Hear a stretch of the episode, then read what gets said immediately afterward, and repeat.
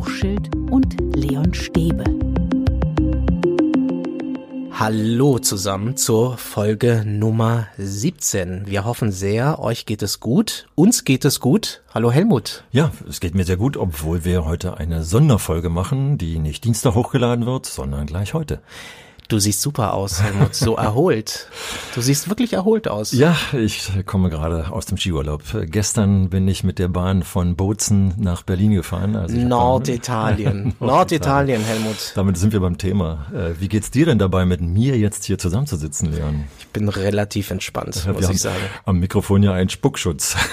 von daher läuft es gut. Äh, ja, wir lachen beide darüber, aber gesellschaftlich ist das Thema gar nicht von mir zum Lachen, oder? Nee, wir haben auch überlegt, ob wir ob wir überhaupt drüber sprechen, warum wir drüber sprechen. Und du bist gestern erst gegen Mitternacht zurückgekommen aus Italien. Hat dich das irgendwie während der Zeit erreicht, diese ganze Corona-Debatte? Doch schon. Also einerseits äh, muss man sagen, dass meine Reisebegleitung selber Journalistin ist äh, und mit diesem Thema, weil sie über Italien berichtet, das ist ihr Schwerpunktgebiet, natürlich auch dauernd im Thema drin war. Dann hieß es tatsächlich, äh, dass Norditalien ja zumindest vom Robert Koch Institut bereits als äh, empfindliche Zone äh, gewertet wurde.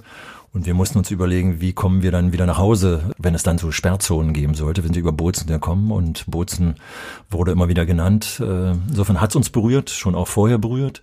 Dann die Berichte, die man dann doch sieht, entweder über die sozialen Medien oder wir haben dann abends dann doch mal das eine oder andere Mal deutsche Nachrichten gesehen und haben uns natürlich immer wieder darüber unterhalten, Mann, wie viel wird hier eigentlich an Sachinformationen rübergebracht und wie viel wird hier dramatisiert. Und deswegen glaube ich genau der Grund, weswegen wir dachten, diesen Podcast dazu zu machen. Genau, wir haben gesagt, wir machen jetzt doch eine Folge zur Debatte rund um das Coronavirus und was es für die Schulen bedeutet. Wir wollen das auch ein wenig mal versachlichen und euch auch ein bisschen was an die Hand geben, weil das Ganze hat so viele Aspekte, die für Schule auch interessant sind und für das Bildungswesen überhaupt.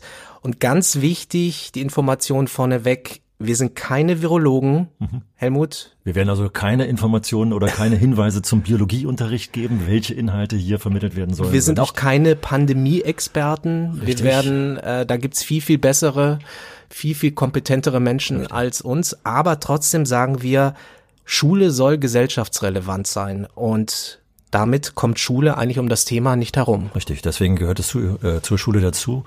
Und äh, ich habe mal überlegt, als wir uns da weiter darüber unterhalten haben, dass es ja hier heute um, um, um Krisensituationen geht, wie eigentlich in Schule mit Krisensituationen umgegangen wurde. Ob das jetzt Krisensituationen sind, ein Kind ist in der Klasse gestorben, das hört sich jetzt extrem an, aber oder es äh, gab irgendwelche Unfallsituationen im Umfeld der Schule, dann gibt es immer so zwei Fraktionen in der Lehrerschaft. Äh, die eine Fraktion sagt, es geht mich nichts an, ich mache Business as usual, ich muss meinen Rat Rahmenplan schaffen. Was ich für absolut falsch halte, das wäre eben nicht gesellschaftsrelevant. Und es gibt die andere Fraktion, die sagt, ja, ich muss auf jeden Fall darauf eingehen und ich muss ganz viel zu dem Thema machen. Und dann kann man so ein Thema auch totreden. Insofern werden wir mal schauen, ob wir hier jetzt euch ein paar Tipps geben können, wie man mit so einem Thema umgeht, dass man weder zu einen noch zu anderen Extremfraktionen gehört. Erstmal vielleicht so äh, die wichtigste Frage, was ist jetzt die größte Herausforderung für Schulen in dem in der Situation jetzt. Ja, genau diesen mittleren Ton zu finden, weil wir spüren ja schon äh, am Stichwort Hamsterkäufe, dass da ein Drama entsteht. Also in einer der Berichterstattungen hörte ich einen Italiener, der sagt, das war ja nicht mal nach dem Zweiten Weltkrieg so, äh, was hier jetzt gerade in den Geschäften passiert. Und daran merkt man an diesem Vergleich Zweiter Weltkrieg, äh, Corona-Krise, dass da irgendwie ein Ungleichgewicht stattzufinden scheint auf der emotionalen Ebene. Da sollte man was entgegensetzen. Und was kann man entgegensetzen? Indem man möglichst viel Sachinformationen aufnimmt und diskutiert. Und da muss man natürlich gucken, wo nimmt man die Sachinformationen her. Die meisten sind ja entspannt. Das ist ja das Gute. Aber es gibt natürlich auch Verunsicherung. Beides ist auch möglich. Wie geht Schule damit um, wenn zum Beispiel Eltern besorgt sind? Wenn Eltern, manche mehr, manche weniger, besorgt in die Schule kommen und sagen, was, was machen wir jetzt? Wie geht Schule damit um? Da ist natürlich erstmal wichtig, dass es sozusagen so ein kleines Grundkonzept gibt. Wie geht man mit Krisensituationen um? Da gibt es in den Berliner Schulen diesen Notfallhefter. Das ist wirklich ganz günstig, gerade auch in einer solchen Situation äh, mal reinzuschauen, wie man mit Krisensituationen umgeht, weil da gibt es eine gewisse Struktur sozusagen. Also die Struktur äh, eben, die auch nochmal ganz klar sagt, so, wir geben und äh, gehen jetzt mal weg von der rein emotionalen Ebene hin zur Sachebene. Die Sachebene wird gesteuert äh, von Experten. Da gibt es das Robert-Koch-Institut, das wir allen Teilen auch in den Nachrichten hören. Und ich bin in die Plattform jetzt mehrfach in den letzten Tagen reingegangen. Dort werden so tolle Antworten auf Sachfragen gegeben. Und, und zwar in so einer nachvollziehbaren Sprache, dass ich tatsächlich mir gesagt habe, das kann ich auch mit Grundschülern lesen und daraus Schlussfolgerungen ziehen. Also in solche Plattformen reingehen, allein schon deswegen, damit das Internet nicht, das ja so viele auch unseriöse Möglichkeiten bietet, äh, nicht von den Kindern und Jugendlichen in die falsche Richtung genutzt wird, sondern dass man sagt, hier habt ihr Informationen, die von wirklichen Virologen, von Fachleuten, nicht von uns beiden zum Beispiel, gespeist werden. Und wenn man mit diesen Fragen umgeht, dann du hast ja an die, die Eltern angesprochen, dann kann man über die Kinder, glaube ich, auch ganz toll die Eltern mitsteuern, indem die Kinder nämlich nach Hause kommen und sagen, wir haben heute auf der Plattform des Robert Koch Institutes, der Expertenplattform, folgende Informationen dazu gehabt. Und ich glaube, das ist der erste Schritt. Der erste Schritt, aber sollten Lehrkräfte auch das Gespräch mit Eltern suchen? Sollte das Thema auf Elternabenden sein, dass man transparent macht, wie Schule damit umgeht? Also Transparenz ist immer gut, da, na klar, aber ob man, ob, ob man deswegen gleich einen Elternabend machen sollte, das ist ja auch die selbstkritische Frage. Ist das sinnvoll, dass wir jetzt einen Podcast auch dazu machen? Ja. Ist das hier vielleicht sogar wieder äh, so Effekthascherei? Fahren wir jetzt auf der Welle mit, dass wir ein paar Hörer mehr bekommen oder nicht? Da muss man immer aufpassen, dass das nicht in die extreme Richtung geht, sondern dass man schon äh, den Kindern nochmal klar macht, das, was wir jetzt gerade hier im Unterricht miteinander besprechen. Übrigens finde ich, sollte man in allen Fächern, in denen es sinnvoll ist, einzubauen, das jetzt auch einbauen. Also wenn ich mir angucke, die Landkarten äh, der ganzen Welt, wo die Zahlen äh, abgebildet werden der Corona-Fälle, wenn ich die im Erdkundeunterricht jetzt rauslassen würde, würde ich, glaube ich, einen Fehler machen.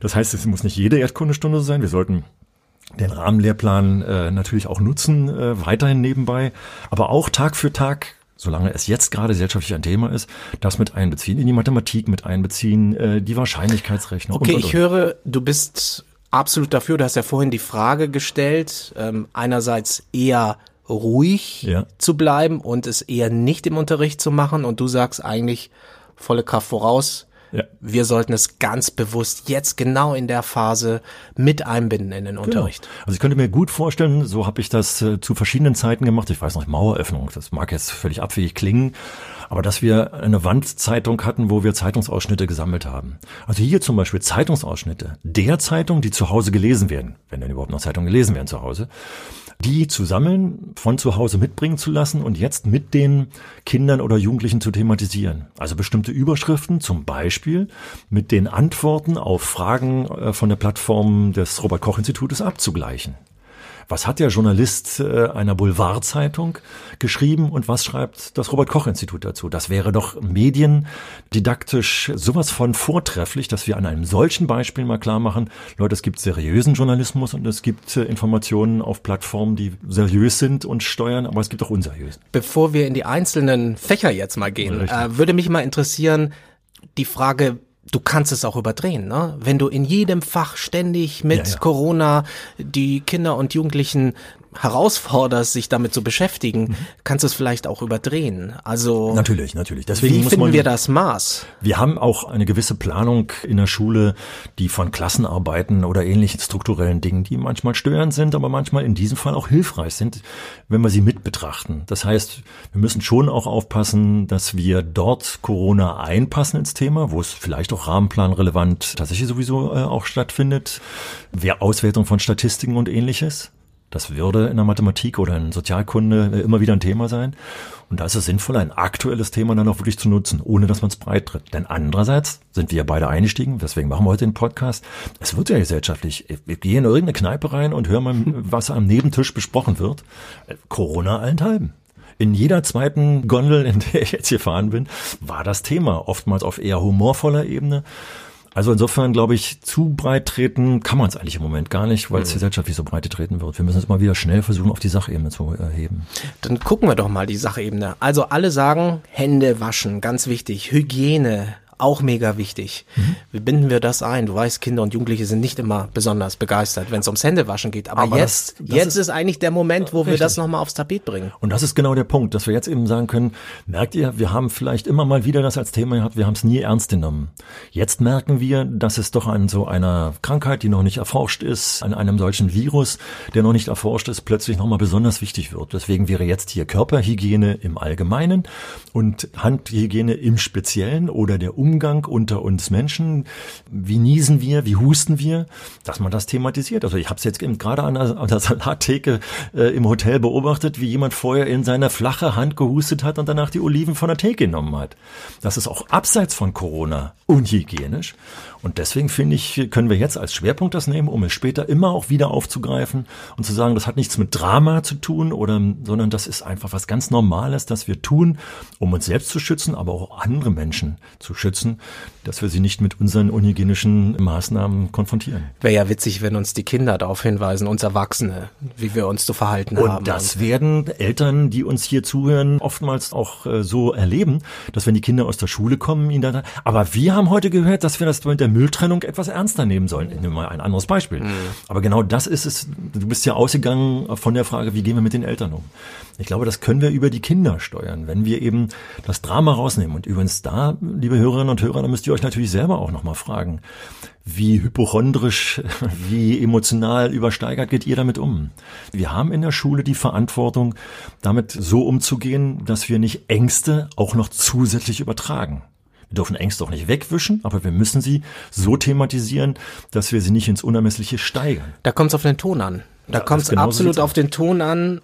Manche Lehrkräfte sind aber vielleicht selbst gar nicht so cool. Vielleicht, es gibt sicherlich Lehrkräfte, die durchaus auch vielleicht hypochondrisch und das, das, veranlagt sind. Das ist natürlich schon ein Problem. Und da sind wir wieder bei dem Klimawandel in der Schule so ein bisschen in der Richtung, weil ich glaube, am besten hat's jedenfalls bei mir in meiner Erfahrung immer funktioniert, wenn es eine tolle Kommunikationsebene in der Klasse gegeben hat. Natürlich habe ich auch Fehler gemacht und hätte vielleicht auch beim Niesen, jetzt inzwischen ist es so äh, automatisiert, dass ich äh, tatsächlich in die Armbeuge äh, niese, aber früher doch mal den Handrücken genommen.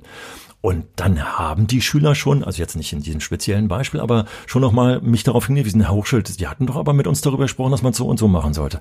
Sag, Mensch, toll, dass ihr mich darauf aufmerksam macht. Habe ich jetzt gerade nicht dran gedacht. Also wenn man diese Ebene hat, dann ist es sogar was ganz Tolles, wenn man es schafft, dass nicht immer das alles vom, von der Lehrkraft ausgeht, sondern dass die Kinder und Jugendlichen auch zurück nochmal sagen, Herr Hochschild, denken Sie bitte dran, Sie hatten uns doch äh, Folgendes gesagt.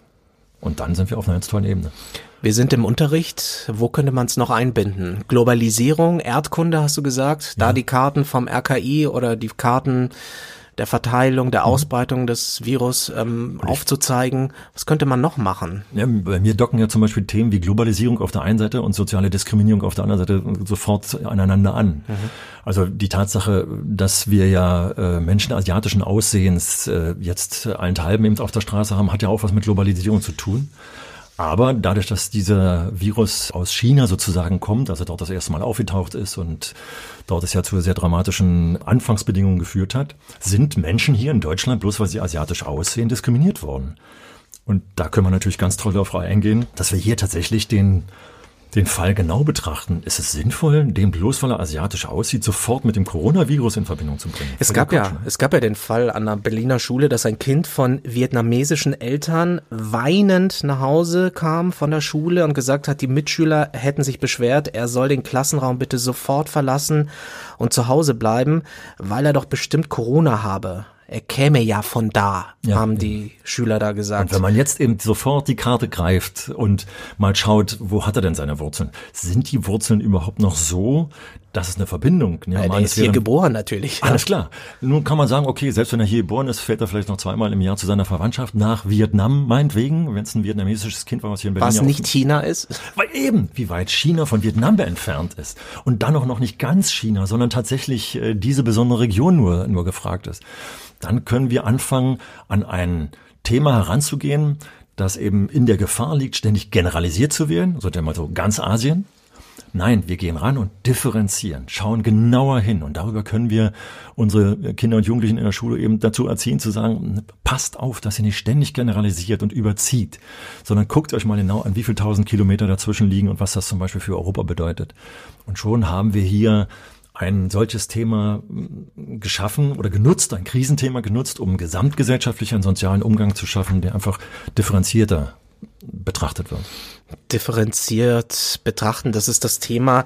Ähm weil viele Kids ja auch mit den Smartphones unterwegs sind, ne? Und da werden wahnsinnig viele Fake News auch verbreitet und das sehen die auf ihren Smartphones. Das heißt, es ist eigentlich auch ein, du hast es ja vorhin schon gesagt, so Mediendidaktik. Das ist ja. eigentlich ein Medienthema auch. Wir wurden gerade eben darauf aufmerksam gemacht von einer Journalistin, die das Bild äh, thematisierte, das vor kurzem durch die Presse ging, als ein Bus mit einer Klassenfahrtsgruppe aus Norditalien nach Deutschland zurückkam. Und äh, als die Jugendlichen ausstiegen, wurde das Feuerwehrauto der örtlichen Feuerwehr vor den Bus gefahren. Ja, warum? Weil haufenweise Medienvertreter da standen und alle fotografieren wollten, weil es wurde ein Hype draus gemacht, ein Drama das, naja, was das für Emotionen, für Panik erst erzeugt, das ist ganz klar. Also bei den Schülern. Die, ja, nicht gegen die Feuerwehr, die da, das, sondern die Feuerwehr war ja praktisch verpflichtet, die Jugendlichen zu schützen, die da aus dem Bus äh, ausstiegen. Also wir merken, wie wir Menschen auf dieses Thema einsteigen und was wir dann noch für weitere Emotionen äh, erzeugen. Deswegen jetzt wieder zurück. Jetzt muss man sich genau angucken, warum sind denn die getestet worden, die Jugendlichen? Was ist bei dem Testergebnis rausgekommen? Und warum hängt die ganze Presse dran? Und um wie viele Fälle geht's überhaupt in Deutschland? Und, und, und. Also wenn man die Zahlen vergleicht, das passiert ja immer wieder, Influenza-Zahlen mit äh, den momentanen äh, Corona- oder Covid-19-Zahlen dann fragt man sich, Mensch, warum ist das nur so ein Riesendrama? Warum? Weil wir momentan noch nicht wissen, wie es weiter sich entwickelt. Das ist genau das, was dahinter steckt. Ja, es ist wirklich ein Stresstest auch für die Gesellschaft. Also äh, klar kann man cool bleiben. Andererseits mhm. merkt man auch so, ja, wie sind wir eigentlich vorbereitet für sowas? Noch ist ja alles eigentlich relativ easy. Mhm. Aber die Gesellschaft ja, unterläuft gerade auch einen Stresstest. Und da gute, guter Ansatz, wie sind wir darauf vorbereitet? Wir haben, äh, als ich die elf Jahre in der Lehrerausbildung war, immer wieder über solche Krisensituationen gesprochen weil sie tatsächlich dann im Alltag entstanden. Was sind denn zum Beispiel Krisensituationen, von denen wir immer dann wieder haben? Also zum Beispiel ein Kind starb in einer Klasse. Also nicht jetzt in der Klasse, aber ein, ein Kind einer Lerngruppe starb an einer Krankheit. Jetzt gab es eben, wie ich vorhin schon erwähnte, die zwei Fraktionen von, nein, nein, das lieber nicht anfassen, das Thema. Man weiß ja nicht, was das für Emotionen bei dem Kind auslöst und was wir nicht. Das heißt, ich spreche mit dem Betroffenen, frage ihn, wie weit man das thematisieren kann. Ich gehe ganz einfühlsam damit um, aber ich versuche natürlich darauf zu reagieren. Und zwar einfühlsam, sinnvoll und alle, die sich am Anfang nicht getraut haben, aber es dann getan haben, es zu thematisieren, sind mit einem Erfolg rausgegangen, weil sie festgestellt haben, dass die Ängste, die sie oftmals hatten, dass man die Emotionen des anderen verletzen könnte mit diesem Thema, wenn ich das einfühlsam mache, alle davon profitiert haben. Der Mensch, der mitten in dieser Krise steckte, profitierte davon, weil endlich auf einer Sachebene darüber geredet werden konnte, er darüber auch sprechen konnte. Und umgekehrt, die anderen Menschen dieses Thema auch ansprechen durften. Auch da trauen wir uns ja oft nicht. Und das ist genau der Punkt äh, bei diesen kleinen Krisen, also die einzelnen Menschen betrafen, wenn man hier schon ein Konzept in der Tasche hat, wie man gefühlvoll damit umgeht, ist thematisiert im Unterricht, wie man es auch dann fachlich wieder einbindet in die Themen, also nicht nur das Thema isoliert nimmt, sondern in Erdkunde, in Sozialkunde, in Religion, in Mathematik auch wieder Stück für Stück, nicht immer, nicht totreden, einbindet, dann merken auch die Kinder und Jugendlichen, wie man eben sachlich mit einem Thema umgehen Und dass kann. man damit umgehen kann, das ist ja das Und Wichtige. dass man damit seine Emotionen in den Griff bekommt. Genau. Mathematik ist ein gutes Stichwort. Mein Lieber, in der letzten Folge haben wir über Mathematik gesprochen, auch über Stochastik zum Beispiel, Wahrscheinlichkeitsrechnung. Ja, ja, das wäre doch jetzt super. Du hast im letzten, in der letzten Folge gesagt, wer braucht eigentlich heute noch Stochastik, ne? Ja. Das ist doch genau jetzt der Moment, wo genau. wir eigentlich es mehr brauchen denn je, ja, ja. wenn wir einfach nur uns vor Augen führen, so wie wahrscheinlich ist es eigentlich, Richtig. dass ich an mhm. Corona sterbe. Also meine Aussage damals, äh, da äh, kam ich glaube ich vom Lotto spielen. Ja. Äh, aber genau das ist es. Dann, wenn ich sie brauche, nämlich jetzt an so einem Thema, dann muss ich sie auch bitteschön nutzen. Und dann kann ich wieder zum Beispiel in die äh, Plattform des Robert-Koch-Institutes gehen und zum Beispiel dort Zahlen mal miteinander vergleichen. Äh, Influenza, Grippe also und äh, Corona. Wie sehen hier die Zahlenvergleiche? Was, was wiegt hier stärker? Äh, gar nicht der Krankheitsfaktor selbst und die Zahlen, sondern die Verbreitungsmöglichkeiten dieser beiden unterschiedlichen Viren das spielt da eine Rolle und schon kann ich jetzt mathematisch rangehen und kann sagen, ja, wo liegt das Problem und wie gehe ich damit um? Und zwar über die Mathematik. Und dann ist es wieder sinnvoll, denn meine These war immer Abschaffung des Faches Mathematik, weil hier geht es meinetwegen jetzt um Corona. Wir müssen die mathematischen Möglichkeiten, dieses Thema zu versachlichen, nutzen. Also, Mathematik kann da helfen. Ja, klar. Sehr gut.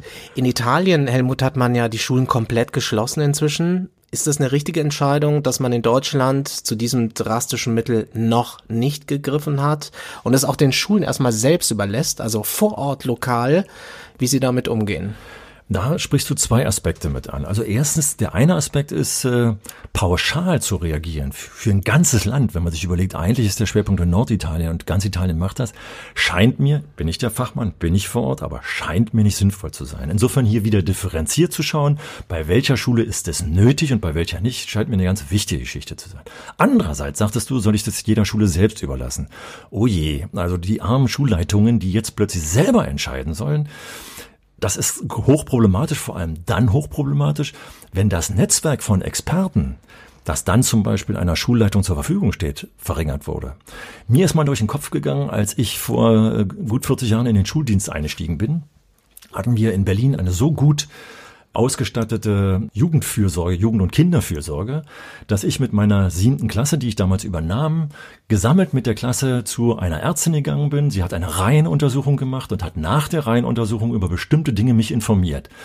Sie hat mich zum Beispiel darüber informiert, dass ein Kind noch aus seiner Kindheit eine Halsversteifung mitbrachte, die mir bis dahin noch gar nicht aufgefallen war. Und sagte, Hochsche, bedenken Sie bitte, wo Sie den in der Klasse hinsetzen, weil wenn Sie ihn so setzen, dass er über seine Versteifung nicht hinweggucken kann, hat er echtes Problem, die Tafel zu sehen. War für mich so eine wichtige Information, die heute wahrscheinlich aufgrund des Datenschutzes, wie ich finde, überzogenen Datenschutzes gar nicht an mich herangetragen wurde. Ja. Aber was ich eigentlich sagen will, ist, da gab es die Möglichkeit eben dann, auch wenn ich Fälle in der Schule hatte, sofort zu dieser Ärztin zu gehen und sagen, hier kommt der Pädagoge, ich weiß jetzt nicht, was ich medizinisch mit dem Schüler machen soll, weil ich das und das sehe, habe ich Ratschlagsmöglichkeiten gehabt.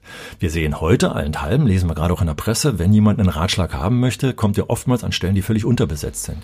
Also auch die Gesellschaft hat hier eine Pflicht, aus dieser Krise heraus zu merken, merken, wir brauchen einfach viel stärkere Beratungsinstitutionen, damit eben Schulleitung, jetzt kommen wir wieder zu deiner Frage zurück, Schulleitung jemanden anrufen kann und sagen kann, also ich habe das und die und jene Situation jetzt gerade hier, wie gehe ich mit der Situation um? Du warst Schulleiter. Richtig. Also, und du hast ja schon gesagt, dass du mit Krisensituationen ja schon viel zu tun hattest. Das ist jetzt eine besondere ähm, Situation und auch eine gewisse Herausforderung eben auch täglich zu schauen, wie ist die Lage jetzt, wie ist die Lage morgen, was passiert, wie gehen wir damit um. Und deswegen ist es zum Beispiel wieder so wichtig, wir haben ja auch über Netzwerken gesprochen. Das ist genauso, dass in Krisensituationen ich immer besser reagieren kann, wenn ich in ein Netzwerk gut eingebunden bin. Also ich hatte damals tatsächlich in der Schulleitung das Netzwerk mit aufgebaut zum Jugendamt. Ich konnte also Notfällen sofort beim Jugendamt rufen. Zum Kinder- und Jugendpsychiatrischen Dienst, gerade in diesen Notsituationen, wo teilweise Kinder zu Überreaktionen neigen, hier anrufen zu können und zu sagen, hey, ich habe hier ein Kind, das plötzlich im Zusammenhang mit Corona über Suizid nachdenkt. Sowas gibt es solche Fälle inzwischen, dass man sagt, hier hat man, wo habe ich den Experten, der mir hierbei helfen kann? Oder wenn Eltern kommen und sagen, diese Situation hat bei uns zu Hause jetzt das und das ausgelöst, dass ich zum Telefonhörer greifen kann und sagen kann, ich bin dafür zwar nicht der Experte, aber ich kann hier jemand vermitteln. Deswegen ist das Netzwerken in solchen Situationen total wichtig und helfen uns jetzt. Wichtig ist das Netzwerken, vielleicht auch, wie man umgeht mit Klassenfahrten. Ist ja auch ein Thema, ne? Soll man jetzt überhaupt noch verreisen? Soll man lieber mhm zu Hause bleiben, sich irgendwo einbunkern? Also das ist tatsächlich insofern ein großes Problem, weil ich immer wieder den äh, Eindruck hatte, wenn wir Klassenfahrten thematisiert haben, gab es eine große Elternfraktion. Wie groß, das ist immer unterschiedlich gewesen, aber es gab eine Elternfraktion, die wahrnehmbar war, die haben, müssen Klassenfahrten überhaupt sein? Meistens aus Kostengründen. Mensch, ist so teuer und lohnt sich das alles? So, dass diese Eltern, die sowieso schon über die Notwendigkeit von Klassenfahrten nachdenken, jetzt bei zum Beispiel Reisebeschränkungen, die vom äh, Gesundheitsministerium ausgerufen werden unter dem Motto Norditalien solltet ihr meiden, jetzt nochmal verstärkt werden. Und da glaube ich, obwohl ich das persönlich gar nicht gut finde, aber wenn das Gesundheitsministerium das rausgibt und sagt, nach Norditalien solltet ihr jetzt vermeiden zu fahren, die sagen übrigens, man soll auch nicht nach Nordrhein-Westfalen fahren im Moment gerade, dann sollte ich darauf hören, auch wenn ich es persönlich nicht gut finde. Das ist genau der Punkt. Was ist persönliche Entscheidung und was gibt mir, geben mir Institutionen vor? Wenn ein Ministerium mir solche Sachen vorgibt, dann sollte ich mich dran halten. Das ist klar, aber was ist, wenn ich an die Ostsee fahre? Oder nach Tschechien oder ja. sonst wie. Ja, es gibt ja Menschen, die auch per se schon Angst haben, wie ja, du sagst, äh, jetzt grundsätzlich auf Reisen zu gehen. Aber wenn es kein Risikogebiet äh, gibt, dann gibt es eigentlich keinen Grund, äh, da nicht hinzufahren.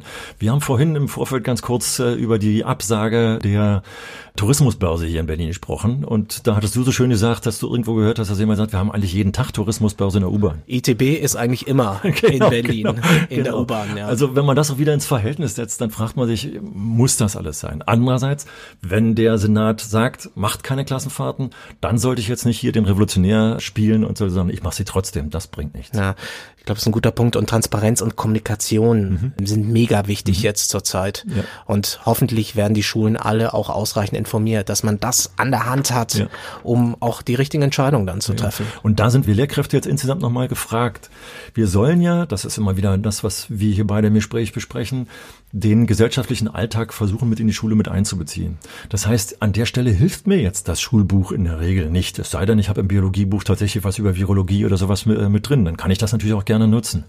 Das heißt, auch wir Lehrkräfte sind gefragt, uns seriöse Plattformen, seriöse Informationsquellen zu besorgen, um mir einzusteigen. Und wenn ich da an bestimmte Sek 2, also Sekundarstufen 2, gymnasiale Oberstufen Kurse denke, dann kann ich mit den Jugendlichen zusammen ganz tolle Konzepte entwickeln, wie ich mir ein, wie ich mir seriöse äh, Informationen besorge. Und ich kann auch Kon Konzepte, Mediendidaktik Stichwort, besorgen zu sagen, hm, an der Stelle werden wir unseriös. Hier merken wir, hier sind keine wissenschaftlichen Grundlagen gelegt, äh, also lassen wir es weg, sondern gucken uns das an. Schulleitung sollte eigentlich das Thema dieser Folge sein. Ähm, jetzt haben wir über Corona gesprochen aus aktuellem Anlass weil wir eben auch die Debatte versachlichen wollen, weil wir euch zeigen wollen, dass bei diesem Thema bei aller Sorge sehr viel drinsteckt und auch durchaus was Positives drinsteckt, weil Helmut Schule zeigen kann, wir sagen ja, Schule kann mehr, Schule kann mehr in dieser Situation zeigen, dass sie mhm. gesellschaftsrelevant ist. Richtig. Und das ist das Schöne, vielleicht wenn wir das auch nochmal noch mal zusammenfassen, wenn wir im normalen Schulalltag, als es die Krise noch nicht gab, immer wieder äh, Möglichkeiten geschaffen haben, dass man im Kreise der Lerngruppe auch persönliche Probleme mit einbringen kann, der Montagskreis, der Freitagskreis, das, der Klassenrat oder wie ich es immer nenne, kann ich zum Beispiel in so einer Krisensituation, die in den Haushalten momentan offensichtlich ja so gewertet wird, dass es Eltern gibt, die in Geschäfte gehen und plötzlich Hamsterkäufe durchführen.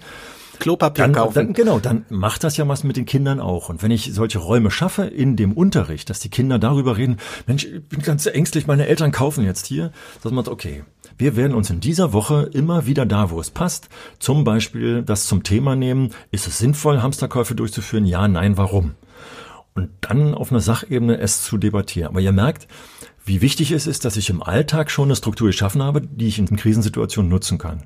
Deswegen also achtet auf eure eigenen Emotionen, dass ihr eure Ängste, die ihr vielleicht sogar auch habt, von denen ihr, wenn ihr sie genauer reflektiert, abgleicht mit Experten, sagt, naja, sie sind ein bisschen übersteigert, versucht sie in den Griff zu bekommen und versucht sie auf die Sachebene zu äh, bringen. Ich sitze hier dem Leon, einem Journalisten gegenüber, der in den öffentlich-rechtlichen Medien immer wieder gefragt wird oder dazu gebracht wird, sich möglichst neutral zu verhalten. Wir Lehrkräfte haben uns gefälligst genauso zu verhalten, dafür mit wir die Emotionen nicht unnötig an der einen oder anderen Stelle steigern wenn ihr Leute habt, die das interessiert, interessieren könnte, die vielleicht auch sich Sorgen machen oder die nicht genau wissen, wie sie damit umgehen sollen, in Schule oder auch zu Hause, dann teilt gerne diese Folge. Schickt sie euren Freunden, euren Kollegen, Eltern, Hauptsache, wir alle machen das Beste daraus. Wie gesagt, die Lage kann sich natürlich auch ändern. Ähm, deshalb von mir jetzt ein paar Hinweise, wo ihr Informationen bekommt. Also zum Beispiel auf der Webseite des deutschen Schulportals. Die waren ganz fleißig und haben für alle Bundesländer mal Informationen zusammengetragen, darunter auch Kontaktdaten, wo man sich melden kann. Klickt euch da bei Bedarf mal rein. Dann den Link packe ich euch in die Show Notes. Dann auch den Link, du hast es erwähnt, mhm. ähm, Helmut, zum Robert Koch Institut, wo ihr tagesaktuelle Informationen lesen könnt. Und zwar aus erster Hand. Ich glaube, das ist auch wichtig. Und in einer gut verständlichen Sprache. Genau. Also das ist ganz wichtig in diesen Zeiten. Und dann noch eine persönliche Empfehlung von mir. Den besten Podcast zum Thema gibt es von NDR Info. Der heißt das Coronavirus-Update mit einem echten Virologen, mit Virologen Professor Drosten von der Charité. Echt super. Da kriegt ihr wirklich auch sehr gute Informationen. Und wenn ihr Meinungen, Fragen habt zu dieser Folge, dann schreibt uns gerne eine Mail an info at schule-kann-mehr.de. Das Wichtigste aber, Ruhe, Gelassenheit. Wir werden das ganz sicher auch gut überstehen, egal welche Einschränkungen es noch geben sollte. Helmut, und was ist dein Tipp zum Abschluss dieser ja. Podcast-Folge? Neben Ruhe und Gelassenheit äh, öffnen wir die Schule für die gesellschaftlichen Probleme, gehen wir sinnvoll damit um, gehen wir sinnvoll mit unseren Emotionen um und äh, dann werden wir das gemeinsam in den Griff bekommen und werden hier wieder rausgehen und vielleicht in einem Jahr oder was weiß ich, wie lange der Abstand sein wird, sagen wir, mein, was haben wir damals für ein Drama daraus gemacht? Und spätestens diese Aussage muss uns klar machen, dass das Drama, was wir in diesem Moment daraus machen, oftmals nicht nötig wäre. Das war's von uns zum Thema Corona. Sollte sich die Situation ändern, melden wir uns aber nochmal zum Thema. Vielleicht dann aus, aus der Quarantäne, Helmut. Ich hoffe es nicht. Wir sprechen uns beim nächsten Mal. Dann vielleicht das Thema Schulleitung. Hört da mal rein. Kommt gut durch die nächsten Tage. Bleibt gesund, munter, locker und gelassen. So wie eh die meisten von euch. Wir wünschen euch eine tolle Woche. Ja, bis dahin. Ich freue mich drauf auf den nächsten Podcast. Bis zum nächsten Mal. Tschüss.